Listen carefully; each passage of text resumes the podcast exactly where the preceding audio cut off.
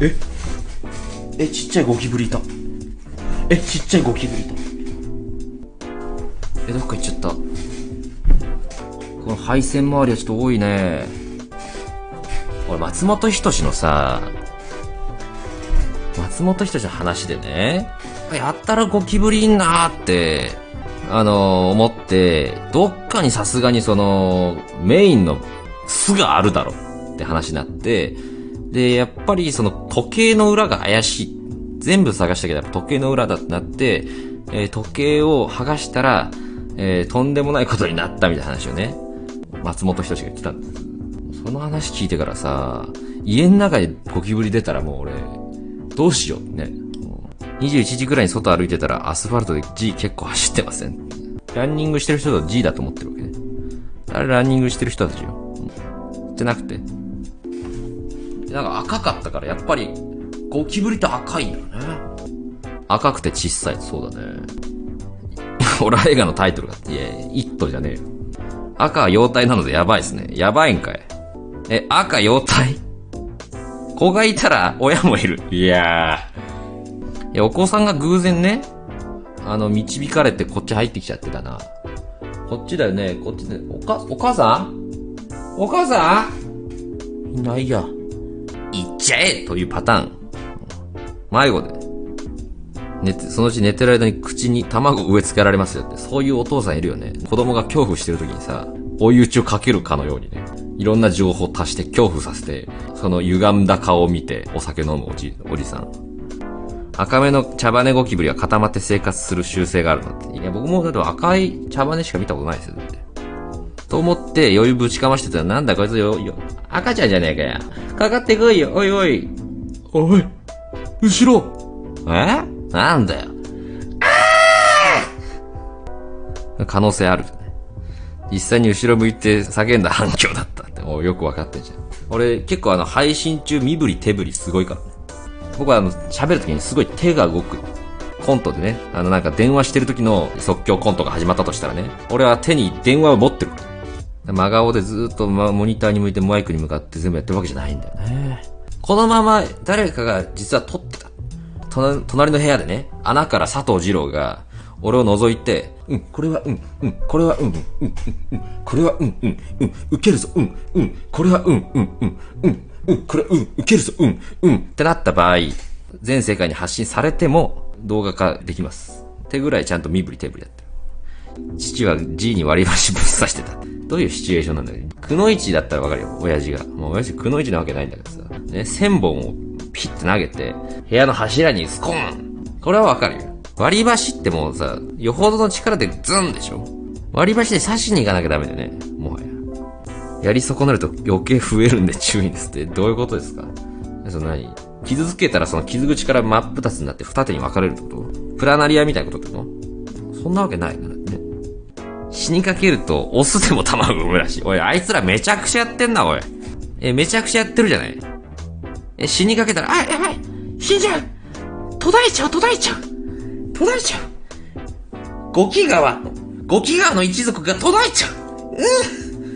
うん。卵巣さえあればちくしょう。卵巣さえあればな。ぬぬぬぬぬぬ。ヒポン。おお出た。卵巣や。と、ということ？すごピッコロさん、ピッコロや。なあ。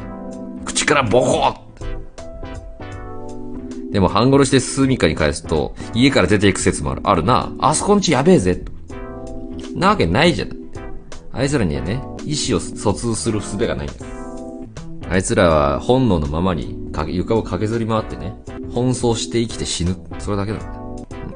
恐怖植え付けてから逃がすといいって聞いたことある。いやもうそんなさ、その精神論だから皆さんにそれ言ってんの。そんなわけないんだから。ゴキブリ意思疎通取ります。ゴキブリさん？ゴキブリサイドから言わさせてもらいますとですね、意思の疎通はあります。電気信号です。もののくさん、クイクイクイクイクイ、メガネクイクイクイクイクイクイゴキブリには乱視も、遠視も近視もあります。あなたは知らないでしょ。電気信号で。私の目はですね、人間で言うと大体1.0から1.5ぐらいです。クイクイクイクイクイクイ目悪いじゃねえか。うーん、なるほど。意思の疎通あんだ。今だって誘拐してるってことになってさってよ。さ、ベイビーがいたわけでしょ？ベイビーちゃんが、ベイビーちゃん家の中に行って、誘拐しちゃってんの、俺。だから、親がね、非常に心配してるわけよ。どこだ、どこだ、と。あいつはどこ行っちゃったんだ、と。はやてはどこ行っちゃったんだ。はやてーはやてーいないわね、はやて。こちらから、その、はやてを、あの、返してあげると。外には話してあげて、はやて、えー、はやてくんはね、あの、ご無事です。こちらでね、あの、しっかりと栄養もとってます。水分もとってます。はやてくんは、あの、非常に元気でやってました。私もあの、何の悪意もございませんので、えー、はやてくんお返しします。はははああ、よかった、はやて。二度と近寄っちゃダメよ。みんな、ボーン。移動するわよ偶然その母親がですね、将軍だったんです。甘将軍だった。甘将軍だった場合、みんなを率いて、えー二丁目の方に移動するでしょうね。つまり、もののくさんは二丁目じゃないと。あ